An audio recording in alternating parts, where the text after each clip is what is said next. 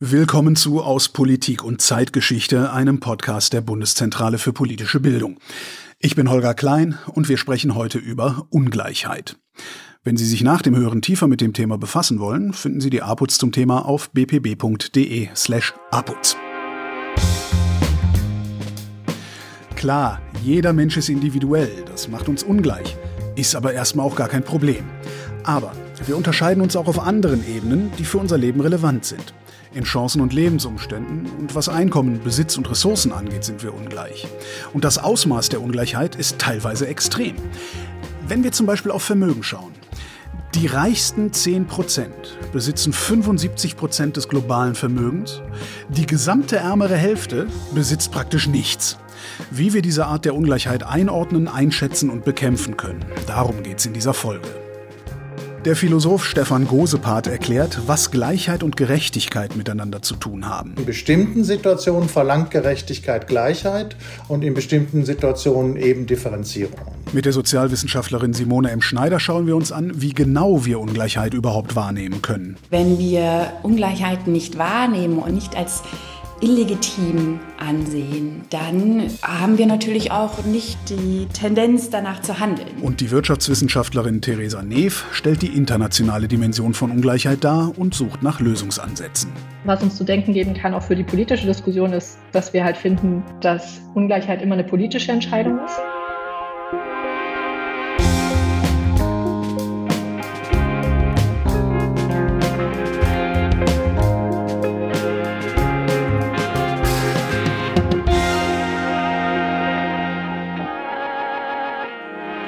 Es geht darum, wie sollen wir Leute behandeln, denen unter anderem und wesentlich gleiche Menschenwürde zukommt. Stefan Gosepart ist Professor für praktische Philosophie an der Freien Universität Berlin und Gleichheitstheoretiker. Wenn es um das Konzept der Gleichheit geht, dann ist das für ihn vor allem eine moralische Kategorie. Es geht nicht darum, Menschen ihre Individualität abzusprechen, sondern darum, was Gleichheit und Gerechtigkeit miteinander zu tun haben. Nach meiner Auffassung ist Gleichheit eine Bedingung für Gerechtigkeit. Genau in der Hinsicht, dass Gerechtigkeit in bestimmten Hinsichten von uns verlangt, dass wir Menschen gleich behandeln.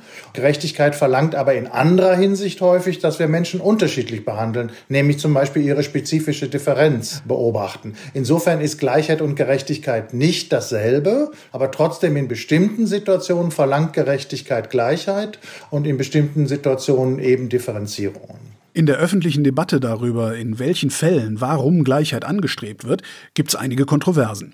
Zu denen kommen wir gleich noch. Ein paar Punkte sind aber laut Stefan Gosepart erstmal unstrittig. Der erste Fall ist formale Gleichheit, gleiche Fälle gleich zu behandeln. Also zum Beispiel Gleichheit vor dem Gesetze. Ja? Das ist der erste Punkt. Der zweite ist proportionale Gleichheit. Wenn es Differenzen gibt, dann müssen die Differenzen proportional zu ihrer Größe berücksichtigt werden. Wenn jemand krank ist und deshalb Medizin braucht, dann muss er sozusagen je nach Krankheitsstand entweder mehr Medizin oder bessere Medizin oder stärkere Medizin bekommen. Kann nicht sein, dass zwei Leute, die krank sind, aber ganz unterschiedlich krank sind, deshalb die gleiche Art von Medizin bekommen. Das ist also eigentlich auch eine ziemlich alte Forderung und auch eigentlich ziemlich unstrittig. Und unstrittig auch ist das, was man moralische Gleichheit nennen könnte und was man auch übersetzen kann mit gleicher Menschenwürde, dass wir qua Menschsein eben die gleiche Würde haben und in der Hinsicht gleich sind, bei allen anderen Differenzen. Die rechtliche Gleichheit, die moralisch geforderte Gleichheit und das, was Stefan Gosepart proportionale Gleichheit nennt, auf diese drei Formen der Gleichheit kann man sich in der Debatte um Ungleichheit noch gut einigen. Stefan Gosepart meint, dass die großen Streitfragen dann aber bei sozialen oder finanziellen Ungleichheiten beginnen. Die Denkschule, die grob gesagt die soziale Gleichheit in Gesellschaften anstrebt und fordert, die nennt sich Egalitarismus. Auch Stefan Gosepart gehört dieser Denkschule an. Und er sagt, ungleiche Verteilung ist nicht einfach so gerechtfertigt, sie muss gute Gründe haben. Und das Beispiel, an dem Egalitaristen das normalerweise immer deutlich machen, ist, die Mutter hat eine Torte gebacken und da sitzen jetzt vier, fünf Kinder und die Torte der Mutter ist natürlich super lecker und die Kinder wollen unbedingt ein großes Stück von der Torte haben. Wie soll die Mutter jetzt die Torte zwischen den Kindern verteilen? Und wenn sie jetzt einfach ganz willkürlich unterschiedlich große Stücke machen würde und die einfach reihum verteilen würde, dann würden diejenigen, die ein kleineres Stück kriegen, sich natürlich beschweren, warum sie ausgerechnet ein kleineres Stück kriegen. wenn die Mutter dafür keine Erklärung, also keine Begründung hat, dann handelt sie ungerecht. Jetzt gibt es in dem Fall aber zum Beispiel, kann man sich sofort denken, eine ganze Menge von Begründungen. Das erste ist, dass der erste, der älteste Sohn zum Beispiel geholfen hat, an der Torte mitzubacken und einkaufen gegangen ist. Und die Mutter hat ihm dafür eine bestimmte Belohnung versprochen in Form eines größeren Stückes des Kuchens. Der zweite war jetzt gerade drei Wochen Corona-krank und ist total abgemagert und braucht eigentlich wieder ein bisschen Speck auf den Rippen. Also hat die Mutter gesagt, er kriegt ein bisschen mehr Kalorien, auch ein größeres Stück. Das erste wäre Verdienst, das zweite ist Bedürfnis. Und dann können es natürlich noch bestimmte vertragliche Verabredungen sein, dass irgendeiner sagt, äh, wir hatten doch irgendwie einen Deal, wenn ich meine Hausaufgaben gut mache oder so etwas oder wenn ich eine Eins in der Schule schreibe. Also irgendwie vertragliche Zusicherung. Das sind wahrscheinlich die drei populärsten Gründe, weshalb man sofort eine Ungleichheit zustimmen würde. Verdienst, Bedürfnis und vertragliche Vereinbarung. Wenn wir bei dem Tortenbeispiel bleiben, ist die Frage, ob diese Verteilungskriterien denn gerecht sind. Stefan Gosepart hat an dem Verdienstkriterium seine Zweifel. Die beiden Einwände, die stärksten Einwände gegen das Verdienst- oder Leistungskriterium ist, dass erstens das, was wir als Leistung ausgeben, gar nicht in unserer eigenen Verantwortung liegt. Wenn ein Fußballspieler, ein Basketballspieler bestimmte körperliche Merkmale hat qua Geburt, weshalb er besonders gut geeignet ist, dieses Spiel zu spielen und deshalb viele Körbe oder Tore schießen kann, dann ist das natürlich etwas, was wir sehen wollen und der soll natürlich auch Karriere machen. Aber die Frage ist, ob er in einem strengeren, anspruchsvolleren Sinne, moralischen Sinne das verdient hat, wenn er einfach mit diesem Körper geboren worden ist. Die Frage ist, ob sie deshalb höheres Einkommen verdient haben. Und das ist aber auch natürlich bei starker Arbeit oder bei intellektueller Tätigkeit. Und selbst dann, wenn wir sagen, ich habe aber doch ein langes Hochschulstudium und eine Ausbildung hinter mir, dann ist das so, dass es natürlich ganz häufig an der sozialen Herkunft liegt, ob die Eltern einen so unterstützt haben, dass man überhaupt in der Lage war, diese höhere Ausbildung zu machen oder nicht. Und wir wissen natürlich zum Beispiel, dass gerade in Deutschland leider die akademischen Karrieren der Kinder total vom akademischen Grad der Eltern abhängen. Stefan Gosepart argumentiert außerdem, dass hohe finanzielle Gewinne in unserer Gesellschaft zwar mit Angebot und Nachfrage zu tun haben, dass aber auch das nicht gleichbedeutend ist mit Leistung. Mein Beispiel sind da häufig, hier zeigt sich jetzt meine persönlichen Vorlieben oder Nicht-Vorlieben, die Tamagotchis. Ich weiß nicht, ob sich noch alle Zuhörerinnen oder Hörer daran erinnern. Es gab auf einmal eine große Nachfrage. Bestimmte Leute sind damit, dass sie das zur Verfügung gestellt haben, reich geworden. Wollen wir jetzt sagen, dass die in irgendeinem anspruchsvollen Sinne was geleistet haben? Ich finde nicht. Ja, sie waren nur zur rechten Zeit da, haben vielleicht sogar die Nachfrage kreiert und haben die Nachfrage befriedigt. Und das finde ich auch völlig in Ordnung. Ich würde natürlich nie jemanden verbieten, sich für Tamagotchis zu interessieren. Nur in einem anspruchsvollen Sinne liegt da kein Verdienst drin. Und das heißt eben, es wird extrem schwierig mit diesen beiden Kriterien, dass doch sehr viel von der Herkunft abhängt und Angebot und Nachfrage eigentlich nichts mit Leistung zu tun haben, das Verdienstprinzip oder Leistungsprinzip eigentlich noch zu verteidigen. Ein anderer Punkt, der neben dem Leistungsprinzip immer wieder in der Debatte um Gleichheit auftaucht, ist die Frage, ob Gleichheit an sich überhaupt einen Wert hat. Das Argument lautet, wenn alle Menschen auf der Welt hungern würden, dann wäre zwar Gleichheit hergestellt, ein schlechter Zustand wäre das aber trotzdem. Stefan Gosepart stimmt zu, dass Gleichheit kein Wert an sich ist, aber er sagt auch, Vergleiche brauchen wir trotzdem. Man hat einen Einäugigen und wir anderen haben das Glück, alle weiterhin zweiäugig zu sein. Wenn wir jetzt Gleichheit herstellen wollen, dann müssten wir uns alle ein Auge ausstechen, damit wir Gleichheit haben. Das Beispiel soll natürlich zeigen, wie unsinnig die Gleichheitsforderung hier ist. Ja. Aber das ist, finde ich, folgt gar nicht. Was wir natürlich jetzt eigentlich versuchen zu leisten, den Einäugigen in eine Situation zu setzen, dass er auch wieder äh, räumlich sehen kann. Und da sieht man jetzt aber natürlich auch auf einmal, warum das doch relevant ist. Warum will man eben eben, dass der Einäugige räumlich sehen kann? Ja, weil er dann wieder genau die gleichen Voraussetzungen hat, im Alltag zu agieren, wie alle anderen auch. Und da ist das komparative Element doch auch irgendwie entscheidend. Ja. Die These ist häufig, dass gesagt wird, es geht darum, nur den Einzelnen angemessen zu behandeln. Aber wir können gar nicht beurteilen, was es heißt, jemanden angemessen zu behandeln, wenn wir nicht bestimmte Vergleichsmaßstäbe haben. Da definieren wir ganz häufig den Zustand, den wir erreichen wollen, als den Zustand, den alle anderen standardmäßig oder im Durchschnitt oder normalerweise haben. Und damit spielt Gleichheit dann doch eine Rolle. Unabhängig davon, wie man Ungleichheit bewerten will. Sie existiert in unserer Gesellschaft und wir nehmen sie auch im Alltag wahr. Wir haben ein Gefühl dafür, ob es uns eher besser oder schlechter geht als anderen und wir schätzen ungefähr ein, wie es um die Ungleichheit in Deutschland steht. Ob diese Einschätzungen so stimmen, damit beschäftigt sich die Sozialwissenschaftlerin Simone Schneider, mit der ich gesprochen habe. Sie forscht zur Wahrnehmung von Ungleichheit in einem Forschungsprojekt. Das läuft, gefördert vom Europäischen Forschungsrat, an der Universität Pompeu Fabra in Barcelona in Kooperation mit dem Max-Planck-Institut für Sozialrecht und Sozialpolitik in München. Hallo, Frau Schneider. Hallo, Herr Klein. Warum sehen Sie sich die Wahrnehmung von Ungleichheit an und nicht die Ungleichheit unmittelbar? Weil zu der gibt es immerhin Daten. Ja, das stimmt, aber zur Wahrnehmung gibt es ja auch mittlerweile sehr gute Daten. Ich als Soziologin beschäftige mich natürlich mit beiden und bin an beiden interessiert, an den realen Ungleichheitsverhältnissen, aber wie Sie schon meinten, auch an der Wahrnehmung und der Bewertung von diesen Ungleichheiten. Wie misst man denn die Wahrnehmung von Ungleichheit? Also es ist jetzt nicht so, dass man ins Portemonnaie guckt und sagt 5 Euro, 6 Euro, sondern das ist ja in meinem Kopf. Ja, also hier geht es ja erstmal darum, was haben andere und was haben andere nicht. Ne? Und wir sprechen ja meistens von Verteilungsverhältnissen und Verteilungsfragen. Und ich greife in meiner Forschung vornehmlich auf länderübergreifende Umfragendaten zurück und bediene mich dann auch hier meist standardisierter Messinstrumente.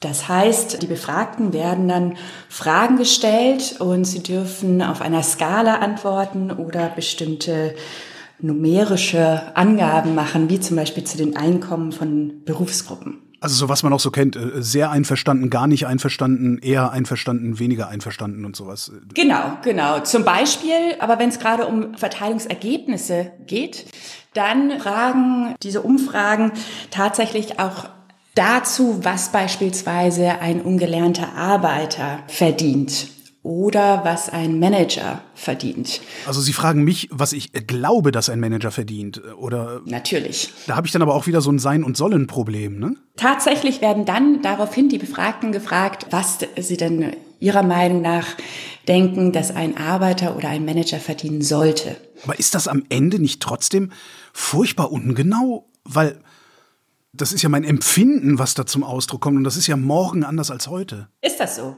Bei Ihnen? Das heißt, wir sollten Sie am besten jeden Tag einer Woche befragen und dann den Mittelwert daraus ziehen.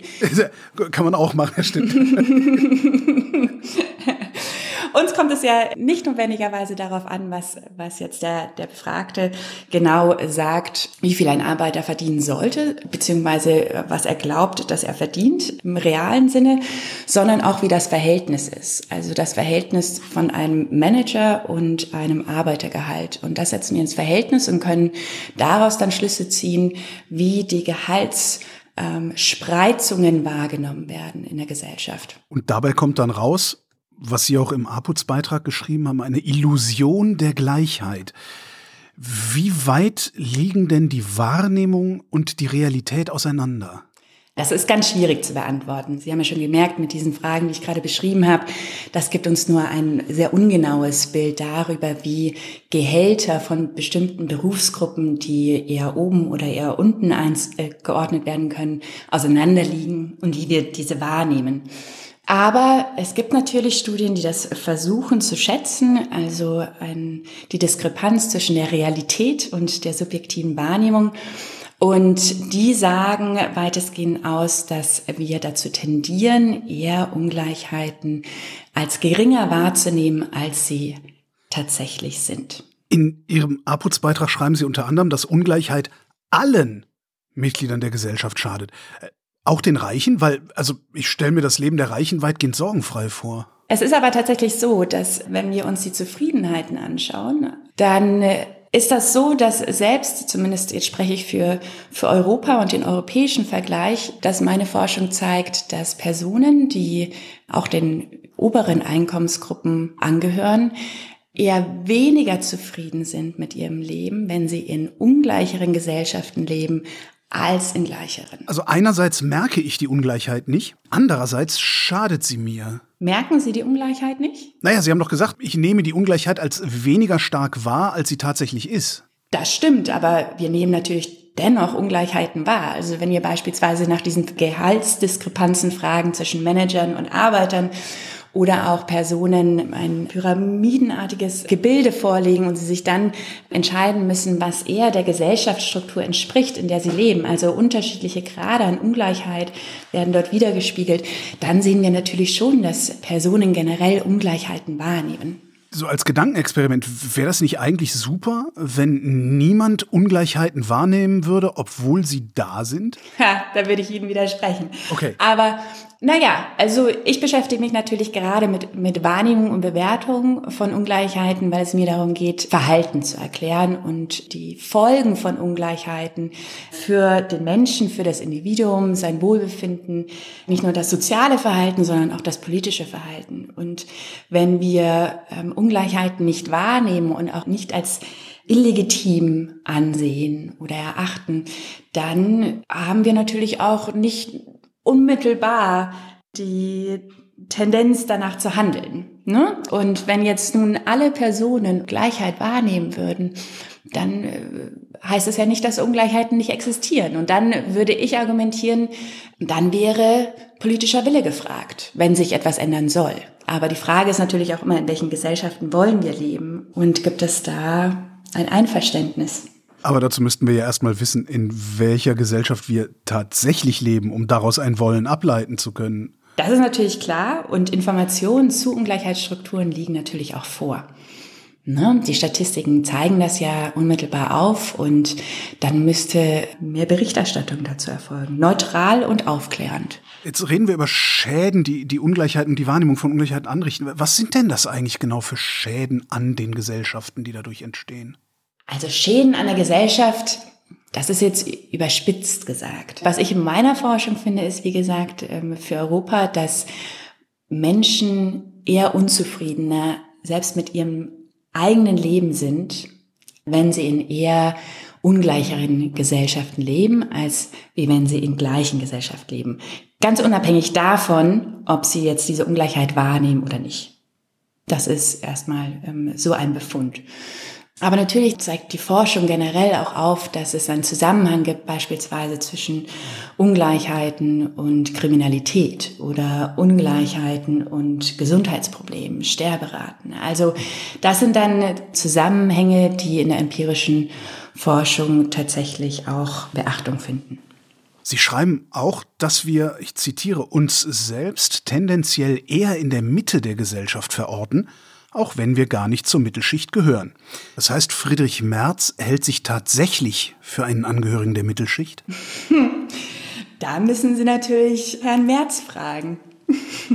ja, gesagt hat das. Ist doch die Frage, wie er es gemeint hat. Ne? Da kann ich nur Vermutungen anstellen. Anders gefragt, vermuten die Leute sich eher weiter oben oder eher weiter unten? Es gibt eine Tendenz zur Mitte. Ne? Und da zeigt sich tatsächlich, dass Personen, die eher weiter unten sind und über weniger Einkommen verfügen, sich tatsächlich eher weiter oben einordnen, als es ihrer objektiven Lage entsprechen würde. Und das Gleiche passiert bei den oberen Personengruppen, die über viel verfügen und sich eigentlich viel weiter oben einordnen müssen. Die unterschätzen tatsächlich ihre Lage, wenn man sie an objektiven Kriterien misst. Nichtsdestotrotz ist es natürlich so, dass Personen mit mehr Bildung und mit mehr Einkommen sich natürlich generell eher weiter oben verorten als Personen, die weniger Bildung und weniger Einkommen haben. Aber dennoch gibt es eben diesen Bias, diesen, diese Tendenz zur Mitte, dass es zu einer Unterschätzung der oberen Gruppen kommt und zu einer Überschätzung der unteren. Das hat ja nun auch politische Konsequenzen. Also das wirkt ja auf Wahlentscheidungen. Also ich wähle ja im Prinzip, ich bin ärmer und halte mich für reicher, dann treffe ich im Zweifelsfall ja eine Wahlentscheidung gegen meine eigenen Interessen zugunsten derjenigen, die tatsächlich reicher sind als ich. Also so extremst dürfen Sie das nicht fassen. Es ist jetzt nicht so, dass eine arme Person, die sich in der Statushierarchie auf Platz eins oder zwei verorten sollte, sich aber selbst auf Position neun oder zehn auf der Hierarchieskala verortet, sondern es geht hier eher darum, dass eine Person in der unteren Gruppe, die eher auf Platz zwei landen sollte, sich eher auf Platz vier sieht. ne, an der Statushierarchie. Aber generell ist es dennoch so, dass es natürlich gerade um Vergleichsprozesse geht. Ne? Wie viel vergleiche ich mich mit anderen? Mit wem vergleiche ich mich? Wie nehme ich die, mein Umfeld wahr? In welchem Umfeld bewege ich mich überhaupt? Und generell ist es schon hervorzuheben, dass Personen sich ja eher in homogenen Umfeldern und Kontexten aufhalten. Ne? Also in dem Viertel, wo wir wohnen oder die Freunde, die wir treffen, die Arbeitskollegen, die Menschen, mit denen wir sprechen, da treffen wir nicht auf die Extreme. Und somit überschätzen wir einfach häufig, dass das, was uns umgibt, auch nicht notwendigerweise so häufig in der Gesamtgesellschaft vorkommt. Wollen wir das? Also wollen wir, dass es so ist, wie es ist, wie Sie es beschreiben, oder wollen wir das gerne anders haben? Also gibt es einen besseren Zustand?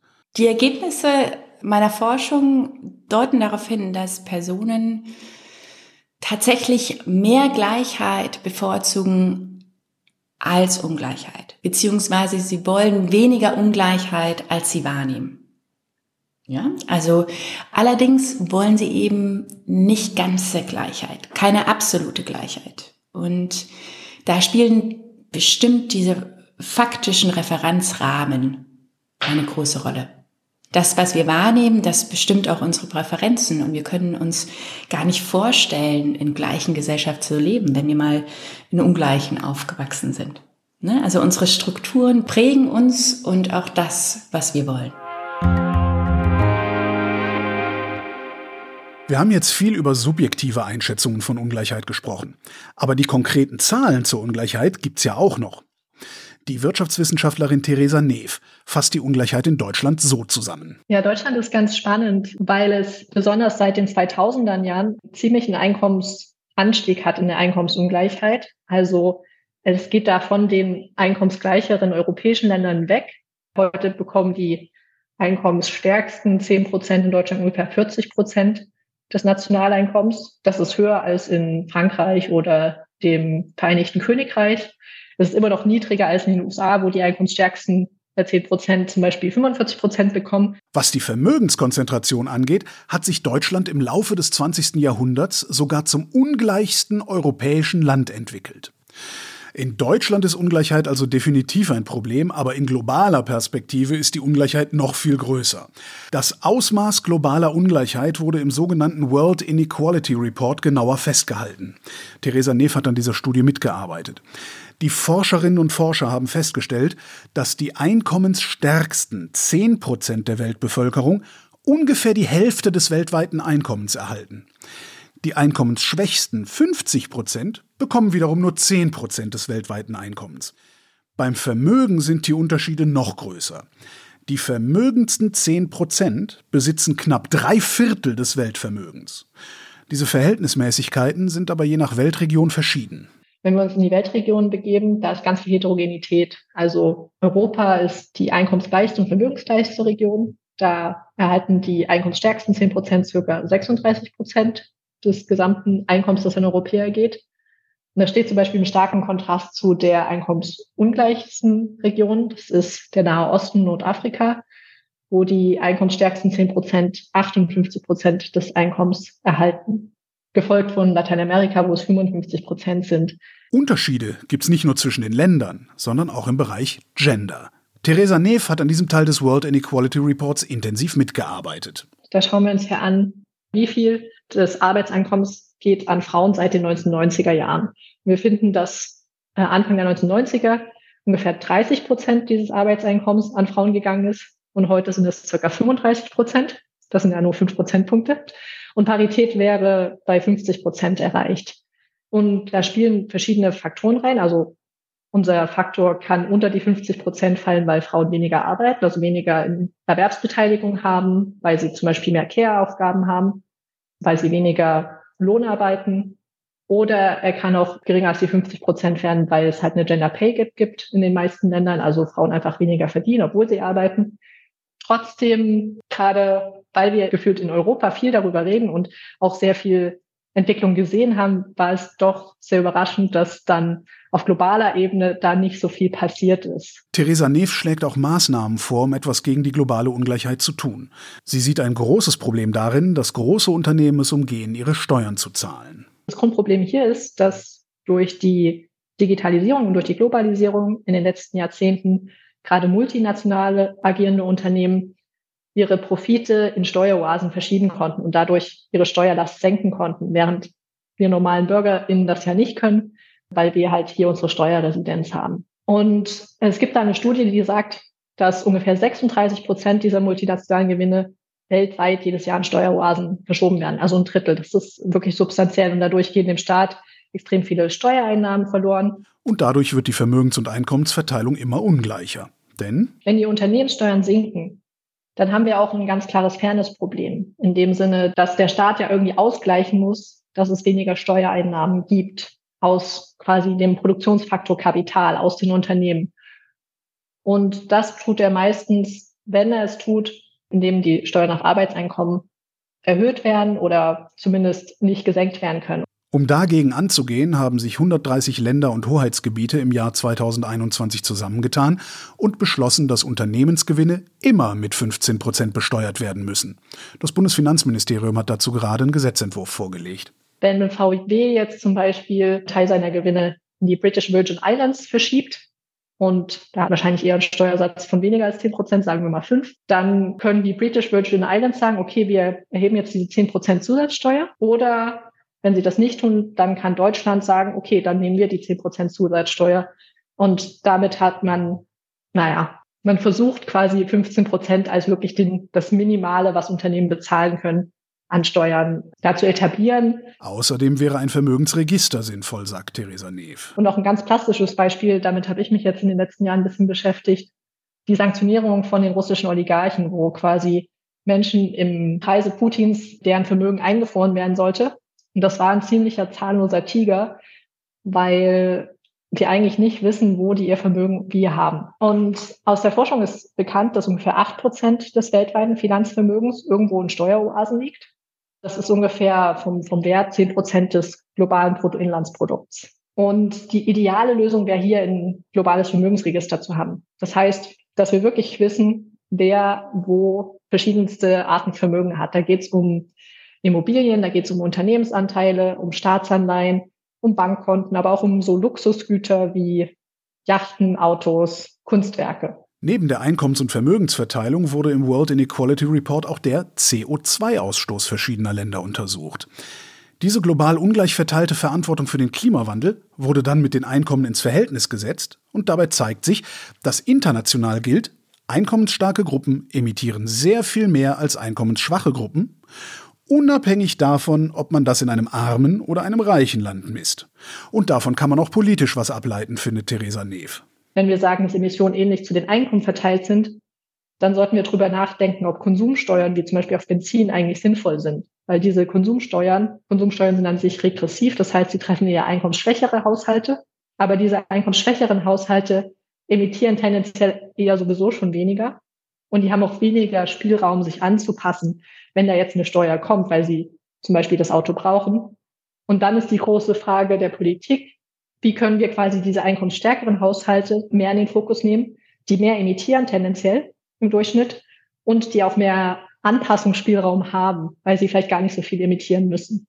Und ich glaube, das ist so das Wichtigste, was die Politik aus dieser Studie da mitnehmen kann. Was Politik generell tun kann, dazu nimmt Theresa Neef aus der Studie noch etwas ganz Grundsätzliches mit. Was uns zu denken geben kann, auch für die politische Diskussion, ist, dass wir halt finden, dass Ungleichheit immer eine politische Entscheidung ist. Also wir haben reiche Länder, einkommensreiche Länder, die sehr gleich sind und sehr ungleich. Wir haben einkommensarme Länder, die sehr gleich und sehr ungleich sind. Also wir können zum Beispiel ein Beispiel nehmen, Schweden und die USA. Die haben beide ein sehr hohes durchschnittliches Einkommensniveau und einen hohen durchschnittlichen Lebensstandard. Aber in Schweden kriegen die einkommensstärksten 10 Prozent ungefähr ein Drittel des Nationaleinkommens und in den USA sind es 45 Prozent. Also eher so fast die Hälfte. Und daran können wir ziemlich gut sehen, das hat nichts mit dem durchschnittlichen Einkommensniveau zu tun, sondern wirklich mit politischen Weichenstellungen, wie viel Ungleichheit wir in den Gesellschaften zulassen.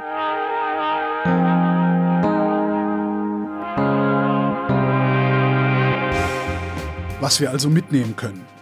Erstens, bei Gleichheit geht es weniger darum, dass irgendwem seine Individualität abgesprochen wird, sondern um gleiche Verteilung von Ressourcen und Möglichkeiten. Das hat Stefan Gosepart erklärt.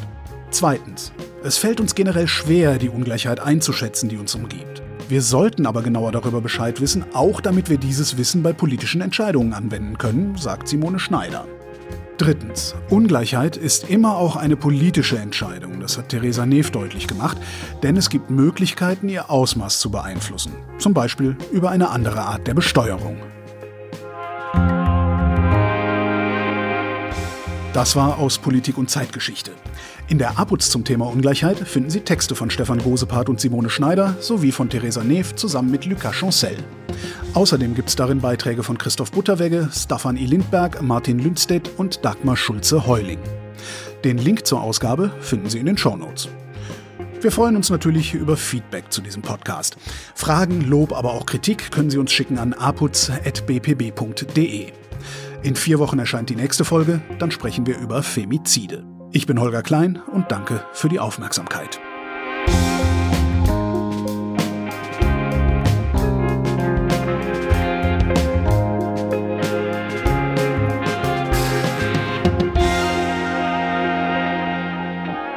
Podcast aus Politik und Zeitgeschichte wird von der APUZ-Redaktion in Zusammenarbeit mit Haus 1 produziert. Redaktion für diese Folge Gina Enslin, Sascha Kneip, Jakob Hirsch, Ann-Sophie Friedl. Schnitt Oliver Kraus, Musik Joscha Grunewald, Produktion Haus 1. Am Mikrofon war Holger Klein. Die Folgen stehen unter der Creative Commons Lizenz und dürfen unter Nennung der Herausgeberin zu nicht kommerziellen Zwecken weiterverbreitet werden.